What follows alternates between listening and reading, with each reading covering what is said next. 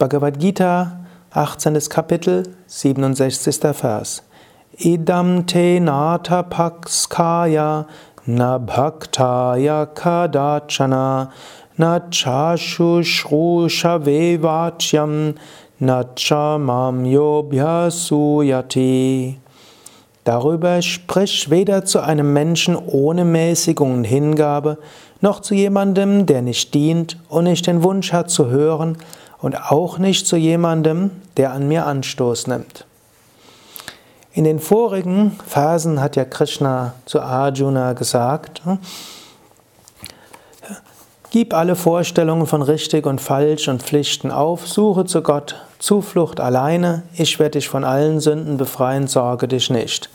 Dieser Vers könnte als anarchistisch interpretiert werden. Hm? Tu, was du willst, bring alles Gott dar, geht schon nichts schief. Daher sagt Krishna, äh, ja, musst schon aufpassen. Du kannst nicht einfach tun, was du willst und nachher sagen, das ist schon alles okay, denn ich bringe es Gott dar. Sondern du musst schon einige Vor äh, Voraussetzungen erfüllen. Und du musst auch Menschen, denen du diese Phase mit erzählst, auch darauf aufmerksam machen, dass mehr dazugehört. Krishna sagt das ja am Ende der Bhagavad Gita und nicht zu Anfang der Bhagavad Gita. Er sagt, zunächst musst du Mäßigung üben. Mäßigung heißt hm, Selbstdisziplin. Also, um von den Lehren der Bhagavad Gita zu profitieren, musst du auch Selbstdisziplin üben. Das heißt, regelmäßig spirituelle Praktiken, Meditation üben, vielleicht Asanas und Pranayama. In deinem Lebensstil sattwigen Prinzipien genügen, was Einfluss hat auf Ernährung, auf Umgang mit anderen Menschen, Sprache, die du gebrauchst und so weiter. Mäßigung. Hingabe ist das zweite, was er sagt. Also Hingabe zu Gott, Hingabe an das Gute, Hingabe zum Göttlichen überall. Dienen ist das nächste. Es gilt, dass du das, was du tust, tun willst, um anderen zu helfen, um Gott zu dienen, den Menschen zu dienen, deinem Guru, deinem Meister zu dienen. Eins von den dreien, zwei von den dreien oder allen dreien.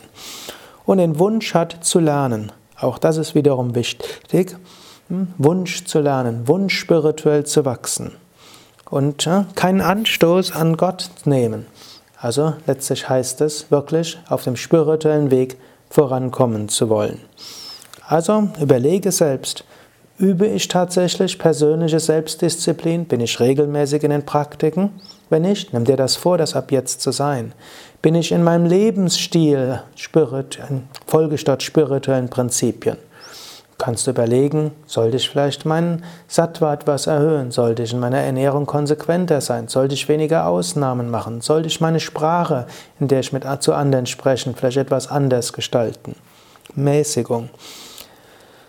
Hingabe. Du kannst überlegen, bin ich, bete ich ausreichend zu Gott? Bringe ich die Sachen Gott dar? Sage ich am Morgen, dein Wille geschehe? Sage ich am Abend, oh Gott, dein Wille geschehe? Sage ich zwischendurch, oh Gott, ich möchte dich erfahren, ich möchte dir dienen. Hm? Dienen.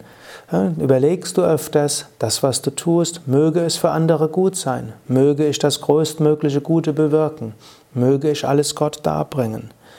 Ja, bist du, willst du wirklich lernen? Überlege, bist du wirklich bereit zu lernen? Bist du wirklich bereit, immer wieder dich selbst auch in Frage zu stellen, immer wieder zu überlegen, wie kann ich wachsen?